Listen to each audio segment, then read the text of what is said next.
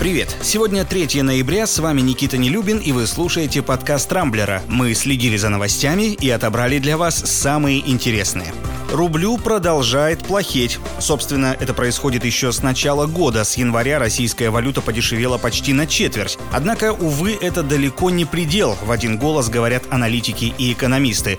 По их данным, к новогодним праздникам доллар может подорожать до 85 рублей, а лет через 10 достигнет и 200-рублевой отметки. А тут еще и Центробанк накануне опубликовал доклад, в котором спрогнозировал дальнейшее падение курса, которое неизбежно повлияет и на рост цен. Причем речь Речь идет о нескольких ближайших месяцах. Основное давление на российскую валюту сейчас оказывают коронавирус и выборы президента США, которые проходят сегодня. Судя по предварительным опросам, кандидат от демократов Джо Байден опережает Дональда Трампа примерно на 10%. Его приход к власти однозначно сослужит рублю плохую службу и, конечно, далеко не лучшим образом отразится на благосостоянии россиян. Собственно, многие соотечественники уже перешли в режим экономии. Обеднели, кстати, и наши миллиардеры миллиардеры. Акции их предприятий тоже активно теряют в цене на фоне внешних рисков. По данным рейтинга Bloomberg, совокупное состояние богатейших россиян с начала 2020 года снизилось почти на 28 миллиардов долларов.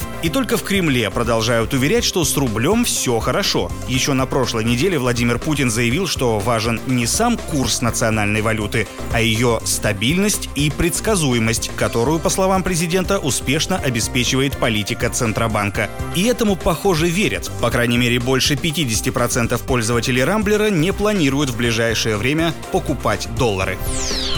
Но вернемся к коронавирусу, тем более, что по всей стране продолжают усиливать защитные меры. Вчера московским школьникам с 6 по 11 классы еще на неделю продлили дистанционное обучение, а в Подмосковье пожилых и людей с хроническими заболеваниями закрыли по домам как минимум до середины ноября. В Красноярском крае больше нельзя проводить семейные торжества в кафе и ресторанах, а в Дагестане с этого дня прикрыли все ночные заведения. Еще одной острой проблемой стала нехватка мест в больницах. В Москве, если если верить мэру Собянину, с этим вроде как полный порядок. А вот в некоторых регионах наблюдается настоящий больничный коллапс. Так, в медсанчасти номер 2 города Томска пациентам стали предлагать сидячую госпитализацию, поскольку там нет коек, а в Куйбышевской центральной районной больнице, это в Новосибирской области, больных размещают прямо на лестничных клетках. Глава Минздрава Михаил Мурашко уже поручил разобраться с ситуацией, а заодно сообщил, что из всего коечного фонда в регионах свободно лишь 15 15%.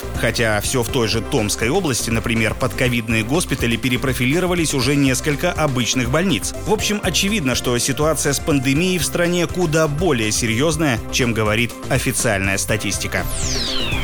История с убийством волгоградского риэлтора Романа Гребенюка неожиданно стала одной из самых обсуждаемых. Два дня назад 41-летний мужчина скончался в реанимации, куда попал еще 23 октября. А началось все с перепалки в родительском чате. Гребенюк на словах повздорил с женщиной по имени Ануш. В мессенджере она зарегистрировалась как Анна.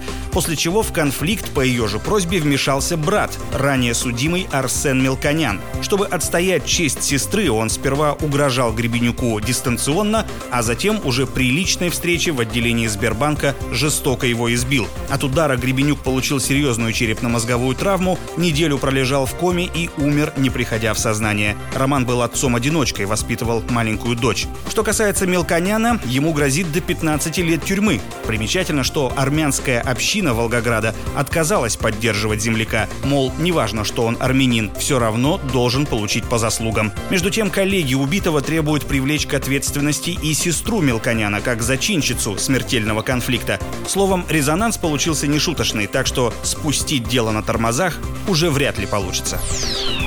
А теперь о такой непривычной для россиян вещи, как честные выборы. В минувшие выходные в Молдавии выбирали президента. Там было все. Большое количество настоящих, неподставных кандидатов, международные наблюдатели и почти полное отсутствие фальсификаций и нарушений. В общем, обзавидуешься. Главными фаворитами избирательной гонки стали действующий президент Игорь Дадон, известный своей пророссийской политикой, а также бывший премьер-министр республики Майя Санду, активная сторонница интеграции интеграции Молдавии с Европой. Она с небольшим перевесом в 3,5% обошла Додона, однако из-за недостаточной явки Центр избирком назначил на 15 ноября второй тур. Отмечу, что Молдавия – парламентская республика, и президент, по сути, выполняет там больше представительскую функцию. Стоит также отметить, что ранее местное правительство на пару с Конституционным судом пинало Дадона, что называется, в хвост и в гриву, неоднократно приостанавливая его полномочия. Теперь же, в случае победы Санду, Молдавия может окончательно отвернуться от России в сторону Запада, заодно ослабив ее влияние на постсоветском пространстве.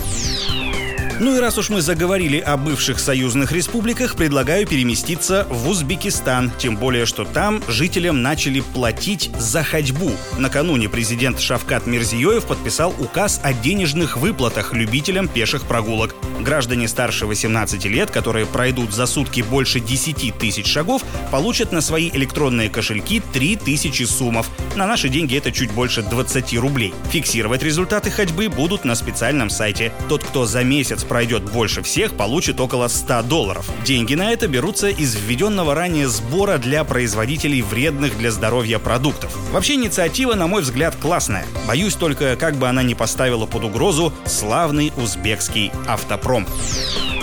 На этом пока все. С вами был Никита Нелюбин. Не пропускайте интересные новости, слушайте и подписывайтесь на нас в Google подкастах и CastBox. Увидимся на rambler.ru.